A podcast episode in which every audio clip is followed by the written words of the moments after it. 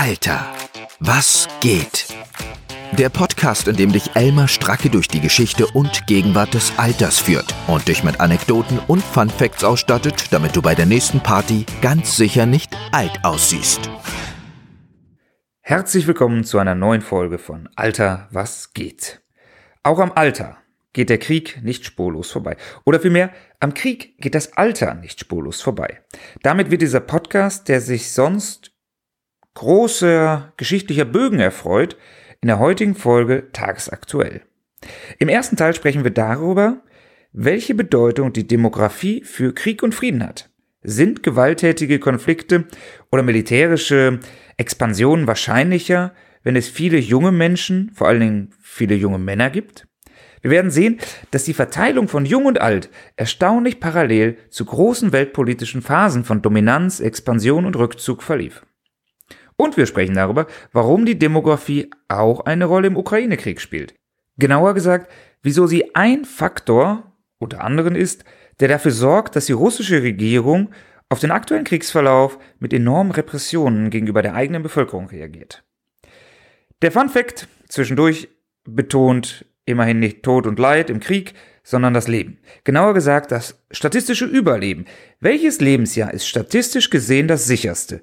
In welchem Alter ist es am wahrscheinlichsten, dass man auch den nächsten Geburtstag noch erlebt? Ihr könnt ja vielleicht schon mal eine kleine Schätzung für euch selbst abgeben.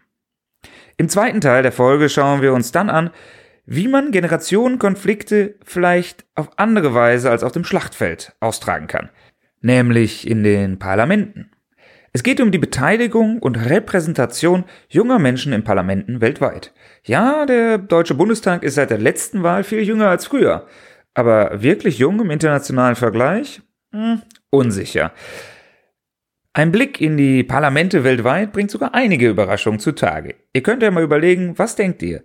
Wo sind die meisten und wo die wenigsten jungen Leute vertreten im Parlament? Viel Spaß bei der zehnten Folge von Alter, was geht? Wenn der Krieg der Vater aller Dinge ist, wie der griechische Philosoph Heraklit formulierte, müsste er auch der Vater des Alters, der Demografie und der Generationenverhältnisse sein. In Wahrheit spricht aber einiges dafür, dass es zumindest auch andersherum ist. Die Frage nach Krieg und Frieden wird unter anderem vom Alter einer Bevölkerung, genauer gesagt der Verteilung von Alt und Jung bestimmt. Es ist ein historisch und gegenwärtig gut zu beobachtender Zusammenhang, dass es gewalttätiger und konfliktträchtiger wird, je größer der Anteil junger Menschen in einem Land ist. Das besagt zumindest die These des Jugendüberhangs, für die der Artikel von Stefan Krönert, den ihr in den Shownotes findet, ein ganz guter Einstieg ist.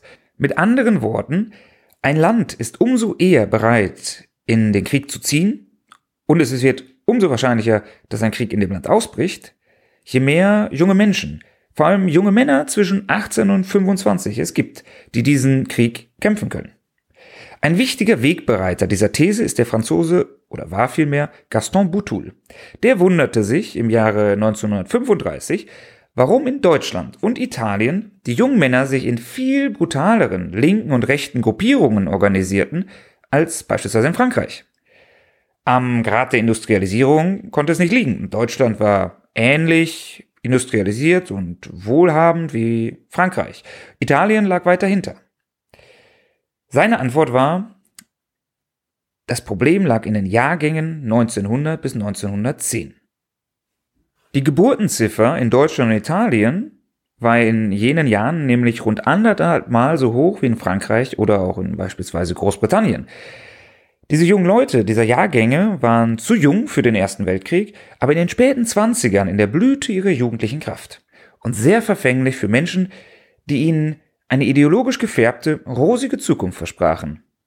Dafür konnten sie zwar kein Geld, aber ihre Fäuste investieren. Außerdem fiel ihm auf, das Ende jedes Krieges ist, dass große Teile der jungen Bevölkerung gestorben sind.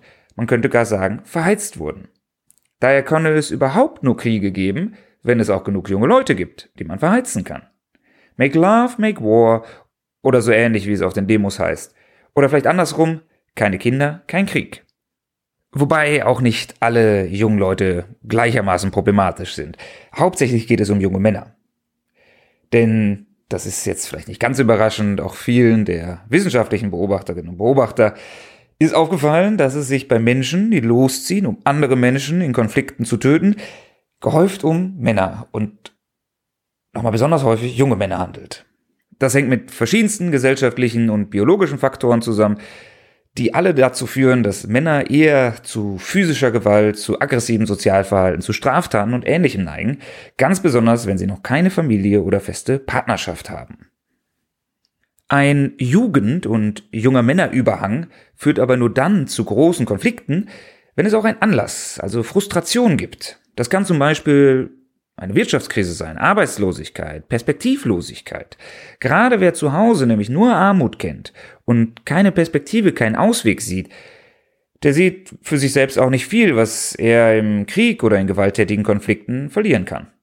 Aber vieles, was man gewinnen könnte, eine sinnvolle Aufgabe, Abenteuer, Ruhm, Ehre, eine sinnstiftende Geschichte. Dieser Jugendüberhang hilft uns, die Weltpolitik der zumindest letzten 500 Jahre in gewisser Hinsicht besser zu verstehen. Um 1500 herum erhöhte sich aus medizinischen und gesellschaftlichen Gründen auf einmal die Zahl der überlebenden Kinder pro Frau in Europa auf sechs bis sieben. Von den statistisch rund vier Söhnen kann aber nur einer den elterlichen Besitz übernehmen, also den Betrieb oder den Hof. Für den Rest galt damals, wie man noch heute so schön sagt, mit ehrlicher Arbeit ist noch niemand reich geworden. Nur dass es von diesen Niemanden wesentlich mehr gab. Also, was konnten sie machen? Nach Gunnar Heinsohn gibt es oder gab es sechs Optionen. Erstens, sie konnten auswandern. Also irgendwo, wo es Platz für sie gab oder wo sie Platz schufen, gegebenenfalls indem sie ihn jemand anderem wegnahmen. Zweitens, sie wurden in irgendeiner Form kriminell. Wobei es auch schon auf geringste Delikte in langen Phasen Todesstrafen oder Verbannung gab. Wenn sie drittens in der Armee waren und da irgendwie nicht vorankamen, dann konnten sie vielleicht putschen. Viertens, unter Berufung auf irgendwelche Ideale konnten sie sich für Bürgerkrieg oder Revolutionen engagieren. Fünftens, besonders perfide und leider auch nicht zu selten, über Völkermord oder Vertreibung an die Positionen von Minderheiten zu gelangen. Und sechstens, sie zogen in den Krieg. Fast alle dieser Optionen führten in irgendeiner Form zu Gewalt und Emigration. Daher ist es eine fast logische Folge aus dem Bevölkerungswachstum Europas, dass es innerhalb Europas sehr viele Konflikte geben musste und dass die europäischen Nationen ihr Glück in der Welt suchen würden. Die geopolitische Dominanz, die dann entstand, korrelierte nämlich eng mit einer demografischen. 1490 kamen von 1000 Männern zwischen 15 und 29 Jahren weltweit 110 aus Europa, 700 aus Asien und 115 aus Afrika. 1914, vielleicht zum Höhepunkt der europäischen weltweiten Dominanz, war jeder dritte junge Mann weltweit ein weißer Mann aus Europa oder Nordamerika. Als sich die Demografie aber dann dreht, dreht sich auch der politische Wind. Hatte ganz Afrika 1900 lediglich 100 Millionen Einwohner, also so viel wie Deutschland und Frankreich zusammen zum damaligen Zeitpunkt, und war daher auch von den Größen oder von den Populationsverhältnissen her leicht zu beherrschen, lebten dort 1950 schon rund 250 Millionen Menschen und 1975 über 400 Millionen. Allein aus demografischen Gründen war es unausweichlich, dass ein Großteil der damals noch bestehenden Kolonien unabhängig werden musste. Denn während die Einheimischen zahlreicher waren und wurden und immer unzufriedener waren, dass vielen von ihnen der Zugang zu politischer Macht und Wohlstand verwehrt war, hatten die Kolonialmächte niemanden mehr, den sie schicken konnten, um ihre eigenen Privilegien zu verteidigen. Bis ins Jahr 2020 hat sich das Verhältnis völlig gedreht. Heute kommen nur noch 70 von 1000 jungen Männern weltweit aus Europa. Und die Lust an kriegerischen Einsätzen, die eigene Menschenleben kosten, hat spürbar nachgelassen. Wie Gunnar Heinsohn weitsichtig schreibt, Zitat, ein Land oder auch eine ganze Region wie Europa wird mithin kriegsmüde, wenn die erregbare Mannschaft fehlt und nicht, weil 500 Jahre Krieg genug wären. Zitat Ende. Man kann den Zusammenhang zwischen Jugendüberhang und Gewalt übrigens auch nicht durch Bildung auflösen. Im Gegenteil, erst mit Bildung wird das Gemisch richtig explosiv. Der Punkt ist nämlich, dass es mit zunehmender Bildung und Politisierung auch mehr Idealismus und mehr Enttäuschung gibt. Wer gut ausgebildet ist, erwartet auch, eine entsprechende Stellung zu bekommen. Kritisch wird es daher dann, wenn Bildungs- auf Bevölkerungsexpansion auf Wirtschaftskrisen trifft. Es sind nämlich nicht die am wenigsten entwickelten oder die ärmsten Länder, die das größte Problem mit einem Jugendüberhang haben, sondern diejenigen, die gerade einen Schub durchmachen, einen Entwicklungsschub und gleichzeitig ein enormes Bevölkerungswachstum, so wie die westlichen Industrienationen des frühen 19. Jahrhunderts. Man denke auch übrigens an die Studentenrevolten in den 60ern, in beispielsweise Europa, bei denen die meisten Beteiligten nun ja Studenten, also per Definition relativ gebildet waren. Gewalt durch den Jugendüberhang bricht häufig nicht dort aus, wo Menschen hungern, sondern dort, wo junge Menschen verzweifelt sind, weil neben ihnen noch drei oder vier um die eine Position, die für sie offen steht, konkurrieren. Anders gesagt, der Jugendüberschuss ist immer dann konfliktreich, wenn der Fortschritt voranschreitet, ohne seine Versprechen einzulösen. Um ihn einzuhegen, muss man also keine Bücher verteilen und auch keine Lehrstunden erteilen, sondern den jungen Leuten sinnvolle Zukunftsperspektiven und Beschäftigungen schaffen. Ob es eine bestimmte Grenze gibt, ab der ein Jugendüberhang kritisch wird, ist umstritten. Der Autor des Buches, welches auch umstritten ist, Kampf der Kulturen, Samuel Huntington, befand zum Beispiel, dass es gar nicht so sehr bestimmte Kulturen oder Religionen sind, die zu Gewalt neigen, sondern Gesellschaften mit vielen jungen Leuten, vor allem mit vielen jungen Männern. Seiner Meinung nach wird es immer dann kritisch, sobald der Anteil von jungen Menschen zwischen 15 und 24 Jahren über 20 Prozent einer Bevölkerung ausmacht. Zum Ausbruch des Ersten Weltkrieges lag der Anteil dieser Gruppe in Deutschland bei über 30 Prozent. Heute sind es aber nur noch rund 10 Prozent. Die Gefahr für die öffentliche Ordnung geht statistisch also eher von den über 20 Prozent Rentnerinnen und Rentnern in Deutschland aus. Obacht im Altenheim, könnte man sagen. Es gibt noch etwas, was die Gewaltneigung von Ländern mit großer Anzahl junger Leute erklärt und wie wir aus anderen alltäglichen Situationen kennen. Umso mehr es von etwas gibt, desto weniger ist jedes Einzelstück wert. Mit steigendem Anteil der jungen Menschen kommt es häufig zu einer Entwertung des individuellen Lebens, zu einer erhöhten Bereitschaft, dieses zu opfern. Es sind ja genug da. Das gilt in der Gesellschaft als Ganzes und wahrscheinlich auch in Familien. Noch schlimmer als ein Kind zu verlieren, ist für viele das einzige Kind oder das letzte Kind zu verlieren. Für Familien um 1900 war es vermutlich weniger schlimm, zwei von sechs Kindern zu verlieren, als es heute wäre, zwei von zwei. Den ersten der Tod, den zweiten die Not, den dritten das Brot, hieß es beispielsweise bei den Barnater Schwaben, die an der Donau siedelten. Dass nicht alle durchkommen, war quasi eingepreist. Und wer in einem Krieg, so wie die Generäle des Ersten Weltkriegs, auf schier unendliches in Anführungsstrichen Menschenmaterial zurückgreifen konnte, musste damit nicht sparsam umgehen. Selbst bei 10 Millionen Toten gab es statistisch in jeder Familie immer noch einen überlebenden Sohn. Auch in die Kolonien wären niemals so viele Leute geschickt worden, wenn dadurch der Fortbestand der einheimischen Bevölkerung gefährdet gewesen wäre. So gesehen ist der demografische Wandel, den wir in Deutschland, aber auch weltweit in schnell sinkenden Geburtenraten sehen, eine gute Sache. Er macht Länder, zumindest statistisch, friedlicher. Aber, wie wir gerade sehen, ist ein geringer Jugendanteil, wie wir ihn in quasi ganz Europa sehen, auch keine Garantie für Frieden. Immerhin ist Russland eine schnell alternde, schrumpfende Bevölkerung mit wenigen jungen Männern. Nicht gerade ein Zeichen für demografischen Druck, eher ein Zeichen dafür, dass man alles dafür tun sollte, dass möglichst viele von dieser jungen Generation, auch der Frauen, erhalten bleiben. Sprich, überleben und nicht auswandern. Da ist so ein Krieg, der mit enormen Repressionen, Wirtschaftskrise, Kaufkraftverlust und ähnlichem verbunden ist, nicht besonders hilfreich. Diese demografische Situation ist aber auch einer der Gründe, warum Russland derzeit nach innen zu solchen Repressionen greifen muss. Denn auch Russland ist mittlerweile trotz aller Panzerfolklore eine überwiegend postheroische Gesellschaft.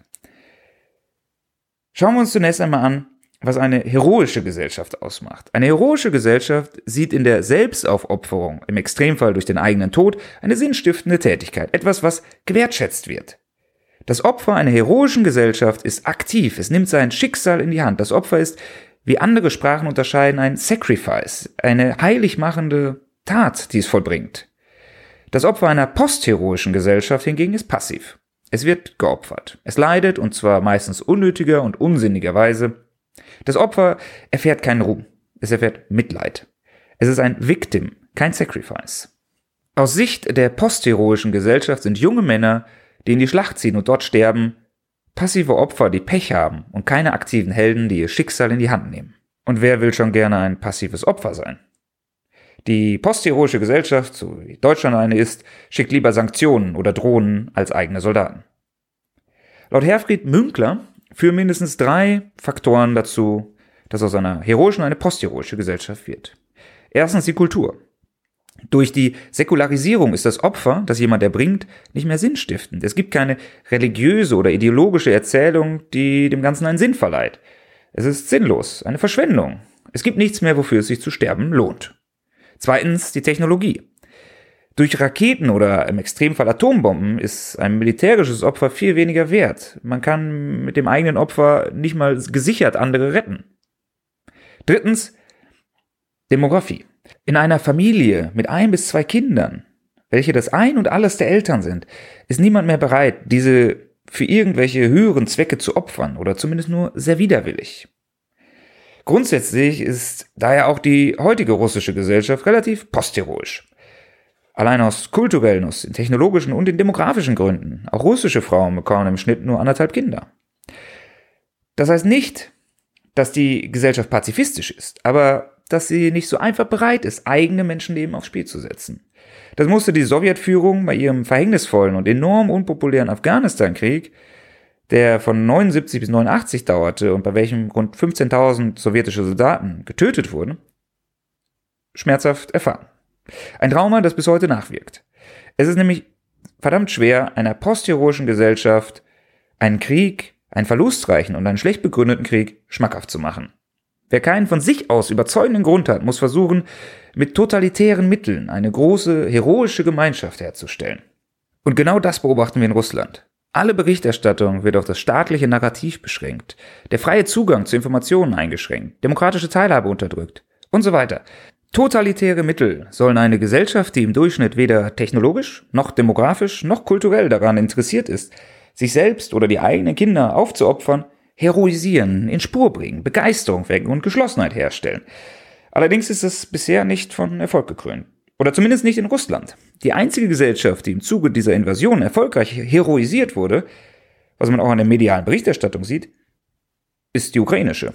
Denn der Kampf für das unmittelbar bedrohte eigene Leben und das eigene Land ist eine ziemlich sinnstiftende Angelegenheit und für viele eine sehr überzeugende Begründung. Fun Fact Jetzt haben wir sehr viel über Krieg und Tod gesprochen. Sprechen wir über etwas Erfreulicheres. Das Leben. Genauer gesagt das Überleben. Immerhin das Statistische. Was denkt ihr? In welchem Lebensjahr hat man die besten Überlebenschancen?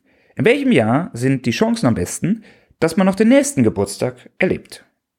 In der Kindheit, wenn man noch unbekümmert ist oder als junger Erwachsener in der Blüte des Lebens vielleicht auch eher als älterer Mensch, wenn man weniger Dummheiten macht. Der Demograf Markus Ebeling hat sich die Überlebensraten von verschiedenen Kohorten in 38 Ländern zwischen 1900 und 1993 angeschaut und dabei versucht, Kriege als Sonderereignisse rauszurechnen. Dabei fällt das Ergebnis in fast allen Ländern und zu allen Zeiten einigermaßen ähnlich aus. Nie ist das Leben sicherer als mit ungefähr 10 bis 11 Lebensjahren. Dort liegt der Punkt, an dem die physischen und sozialen Umstände für das Überleben optimal sind. Von 10.000 10- bis 11-Jährigen werden in Ländern wie Deutschland alle außer einem auch ihren nächsten Geburtstag erleben. Das ergibt auch Sinn. Kurz nach der Geburt ist der Mensch ein höchst fragiles, empfindliches Wesen und bleibt es auch für eine Weile. Wenn man es aber schafft, die ersten Jahre, die Kinderkrankheiten zu überleben, sieht es eigentlich ganz gut aus. Aber dann kommt die Pubertät und mit ihr beginnen die Menschen dumme Sachen zu machen. Das individuelle Verhalten wird aggressiver und risikoreicher. Die Leute fangen mit gefährlichen Hobbys an, mit dem Konsum von Drogen, mit motorisiertem Verkehr, mit wahnsinnigen Mutproben. Die Hormone spielen verrückt. Es kommt zu seelischen Leiden. Die Sexualität beginnt und damit Risiken unter anderem weiterer Krankheiten und vor allen Dingen von Schwangerschaften. Das heißt, die besten Chancen hat man in der kurzen Phase zwischen Kinderkrankheiten und Pubertät. Irgendwo zwischen Sandmännchen und HB-Männchen. In westlichen Industrieländern sinkt das Alter mit der höchsten Überlebenswahrscheinlichkeit sogar noch weiter in Richtung neun Jahre. Das liegt nicht unbedingt daran, dass die Pubertät gefährlicher wird, sondern dass die Umstände, die Lebensumstände von Kindern, also Ernährung, medizinische Versorgung und so weiter, noch besser werden. Schon jetzt sind die hauptsächlichen Todesursachen in der Altersgruppe bis neun Jahre oder fünf bis neun Jahre Unfälle und nicht übertragbare Krankheiten, also häufig Erbkrankheiten. Also, solltet ihr ungefähr elf Jahre alt sein oder Kinder in dem Alter haben, wisst ihr, besser oder sicherer wird's nicht mehr. Solltet ihr bereits älter sein, dann tut ihr eurer Lebenserwartung mit dem Konsum dieses Podcasts sicherlich einen Gefallen. Fun Fact. Eine Möglichkeit, um die Unzufriedenheit der Jugend zu kompensieren, ist es, sie in die weite Welt loszuschicken. Eine andere, mit ihr Kriege zu führen. Eine weitere, sie mit Angry Birds oder, na, das ist schon ein bisschen länger her, mit TikTok in der Dauerschleife abzulenken. Eine weitere, die ist ein bisschen nicht ganz so naheliegend, etwas exotisch. Die liegt darin, sie in demokratische Prozesse einzubinden, ihnen die Möglichkeit zu geben, die Zukunft zu gestalten. Wie gut das klappt, dafür wird als Gradmesser häufig angegeben, wie alt Parlamente sind, also wie das Durchschnittsalter oder die Altersverteilung ihrer Mitglieder sind. Deutschland als Land hat ein Durchschnittsalter von ungefähr 46 Jahren. Da ist der Bundestag mit einem Durchschnittsalter von 47 Jahren gar nicht so weit weg. Die Grünen liegen mit 43 im Schnitt Ecke drunter, Linke und AfD mit über 50 ein Stück drüber. Aber wenn der Bundestag eine Altherren- oder Altdamenrunde ist, dann entspricht das, zumindest auf den Durchschnitt betrachtet, einfach der Bevölkerung in Deutschland. Dabei ist der jetzige Bundestag wesentlich jünger als alle früheren seit 1990. 47 Mitglieder des neu gewählten Bundestags sind unter 30 Jahren. Manche sind stolz darauf und sie freuen sich, dass frischer Wind ins Parlament kommt, neue Gesichter, Aufbruch versprechen und den Anschluss in Themen wie der Digitalisierung finden. Die anderen vermuten die Umwidmung der Räume dieses ehrenwerten Hauses zu Shisha-Bars, Chill-Ecken und Gammelbuden oder wo junge Leute also ihre Zeit verbringen. Und all das tun, was nichts mit ernsthafter Arbeit zu tun hat. Vielleicht lohnt es sich, das Ganze mal ins internationale Verhältnis zu rücken. Die Zahlen, die ich dafür nutze, stammen aus einem Bericht der Internationalen Parlamentarischen Union aus dem Jahre 2020. Wobei ich die für Deutschland für die Bundestagswahl 2021 aktualisiert habe. Außerdem bezieht sich das alles auf die nationalen Parlamente und, wenn es zwei Kammern gibt, auf das Unterhaus, also das Parlament, das von den Bürgern direkt gewählt wird, wie der Bundestag in Deutschland. Weltweit liegt das Durchschnittsalter aller Menschen bei circa 30 Jahren. Die Hälfte ist jünger, die Hälfte ist älter. Ein Viertel aller Parlamente weltweit hat schon mal sicherheitshalber gar keine Mitglieder unter 30 Jahren. Nur 2,6 Prozent aller Abgeordneten weltweit sind unter 30, aber das ist immerhin 60 Prozent mehr als noch 2014. Der Anteil steigt. Was denkt ihr denn? Welche Parlamente weltweit haben die meisten jungen Abgeordneten? Würdet ihr das eher in westlichen Ländern sehen oder in Ländern, die eine besonders junge Bevölkerung haben, eher reiche oder eher arme Länder? Gucken wir erstmal in die Gruppe Abgeordnete unter 40. Das ist ja vielleicht nicht ganz so schwer. Der Spitzenreiter ist Armenien. 58 Prozent. Dann folgt die Ukraine, 47 Prozent, also fast die Hälfte der Abgeordneten ist unter 40. Dann, und das ist nun wirklich kein besonders junges Land, Italien mit 43 Prozent. Interessant ist auch Platz 4, den sich teilen Suriname und Stand 2020 Afghanistan mit jeweils 37 Prozent. Deutschland verbesserte sich von Platz 86 auf Platz 58 mit mittlerweile fast 20 Prozent Abgeordneten unter 40. Kommen wir aber zur Königsdisziplin. Die Top-Länder mit Blick auf die Abgeordneten unter 30. Und ich meine, dass nicht wenige in Deutschland sehr stolz darauf sind, wie viele junge Leute, wie viele Teens und Twens in den Bundestag gekommen sind. Das will ich alles gar nicht in Abrede stellen. Aber die Champions sind woanders. Platz 4 geht an Gambia mit 10,3% Abgeordnete unter 30. Okay, kann man sagen, die haben auch ein Durchschnittsalter von 18 Jahren, da ergibt ein Parlament mit vielen jungen Leuten irgendwie Sinn. Platz 3, San Marino mit 11,7%.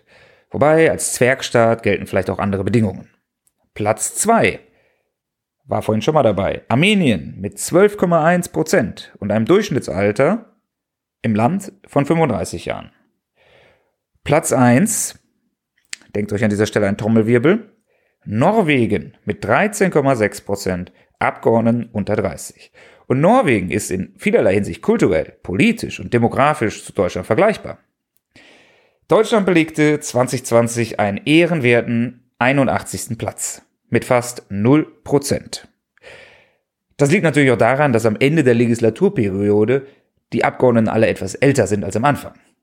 Nach der Bundestagswahl 2021 sind wir mit 6,3 Prozent auf ungefähr Platz 18 vorgerückt. Das ist vielleicht gar nicht so schlecht. In Feldern wie der Digitalisierung kann man von solchen Sprüngen nur träumen. Gucken wir uns das Feld mal von hinten an. Welche Parlamente haben die wenigsten jungen Mitglieder? Da ist das Treppchen ziemlich groß. So rund 30 Länder teilen sich den ersten Platz mit einem bemerkenswerten Anteil von 0% Abgeordnete unter 30. Darunter Australien, neben Japan, neben Haiti, neben Katar. Katar war, Stand 2020, übrigens auch der alleinige Sieger in der Kategorie die wenigsten Abgeordneten unter 40. Null. Es gab da im Jahr 2021 nochmal so etwas wie eine Wahl, bei der sich das vielleicht, vielleicht auch nicht verändert hat. Aber ich glaube, dass die mangelnde Stimme der Jugend im Parlament Katars wohl derzeit auch die wohlwollendste Kritik wäre, die man an den Staat richtet. Man hat den Eindruck, da fehlt es an einigen Stimmen, die zum Teil im Beton der Fußballstadien verhallt sind. Werfen wir noch einen Blick auf die Regierungschefs. Nicht immer ist das Motto The Old is Gold, wie vielleicht beim 79-jährigen Joe Biden. Die jüngsten waren, Stand 2020, Sanna Marin in Finnland und bis vor kurzem Sebastian Kurz in Österreich mit jeweils 34 Jahren.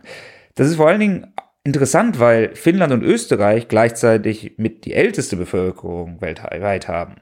Also viel jünger als die deutsche, aber global betrachtet echt verdammt alt. Dann geht's mit den Regierungschefs erst so im Alter um die 40 weiter, mit El Salvador, Guyana, Costa Rica und etwas älter, aber bei uns medial präsenter Neuseeland. Gibt es denn globale Trends? Egal, ob man bis 30 oder bis 45 oder bis 40 schaut, die geografische Reihenfolge ist relativ gleich. Der Jugendanteil ist in den beiden Amerikas und Europa ungefähr gleich groß und größer als im Rest der Welt. Dann folgen mit weitem Abstand, aber auch jeweils ungefähr gleich groß, Asien, Afrika und der Nahe Osten. Weiterhin interessant, es lässt sich weltweit ein fast linearer Zusammenhang beobachten, was den Anteil von Frauen und den Anteil von jungen Menschen im Parlament angeht. Mehr von dem einen bedeutet eigentlich immer auch mehr von dem anderen. Politisch könnte der Internationale Frauentag also auch ein internationaler Jugendtag sein. Und weltweit ist das Verhältnis von Männern zu Frauen bei den Abgeordneten unter 30 60 zu 40, also fast 50 zu 50. Möglicherweise wächst da also als Kohorteneffekt ein ausgeglichenes Geschlechterverhältnis ran. Und es gibt auch ein paar Tricks, die andere Länder nutzen, um eine hohe Jugendbeteiligung im Parlament zu erreichen. Da gibt es Länder, die einfach im Parlament Sitze für junge Leute reservieren, so wie Ruanda, Marokko, Kenia oder Uganda. Dann gibt es Länder, in denen die Parteien eine Jugendquote auf ihrer Liste berücksichtigen müssen. In Tunesien muss zum Beispiel ein Viertel der Kandidierenden unter 35 sein. In Kirgistan immerhin 15 Prozent. In diese Gruppe fallen auch zum Beispiel die Philippinen, Gabun oder Ägypten. Und was es in vielen Ländern gibt, sind informelle und formelle, fraktionsübergreifende Gruppen junger Parlamentarierinnen und Parlamentarier unter 40 oder unter 45 zumindest. In Europa findet man das aber nur in Lettland, Italien, Spanien und Finnland. Wäre das nicht auch mal was für Deutschland? Also als Ergänzung zu Shisha-Bar, Chill-Ecke, Rave-Zimmer im Bundestag, wo sich die jungen Leute ihrem jugendlichen Charakter entsprechend sonst angeblich tummeln? Alter, wie geht's weiter? Das war die zehnte Folge von Alter, was geht. Ich hoffe, sie hat euch gefallen und nochmal einen neuen Blickwinkel auf Geo- und Sicherheitspolitik, auf die Demokratie und auf das eigene Überleben ermöglicht. Anstatt euch wie immer um euer Feedback zu bitten, möchte ich erst einmal für euer Feedback danken. Ob man es mich glaubt oder nicht, ich frage das nicht immer nur der Höflichkeit halber ab, nicke verständnisvoll und ignoriere dann eure Vorschläge und Wünsche, sondern ich versuche, wie auch immer gut mir das gelingt, das wirklich zu nutzen, um den Podcast zu verbessern und weiterzuentwickeln, denn darum geht's ja, dass es euch besser gefällt, Spaß macht und ihr interessante Perspektiven mitnimmt. Zum Beweis, dass ich wirklich versuche, auf euer Feedback einzugehen, möchte ich in der nächsten Folge etwas ausprobieren, was viele von euch angeregt haben und was vor allem gegen zu viel Einsamkeit im Alter hilft. Ich werde einen Gast haben. Insofern, jetzt kommt's doch. Schreibt mir wirklich gerne auf Twitter, Facebook, Instagram oder auch per E-Mail an info@alter-was-geht.de, wenn ihr Wünsche und Ideen habt und ich bemühe mich, sie einzubauen. Wenn euch diese Folge oder die Podcast-Reihe an sich gefallen hat und gefällt, dann lasst doch gerne eine Bewertung auf zum Beispiel Spotify oder Apple Podcasts da. Und wenn ihr Bekannte habt, die mit diesen neumodischen Diensten nichts anfangen können, es gibt die Folgen auch auf YouTube. Ah ja, und wenn ihr wirklich, wirklich wollt, könnt ihr den Podcast auch finanziell über PayPal unterstützen. Mehr dazu in den Show Notes. Soweit erst einmal von mir. Macht euch noch eine schöne Zeit und bis zum nächsten Mal. Das war Alter, was geht mit Elmar Stracke. Hoffentlich hören wir uns bald wieder in alter Frische.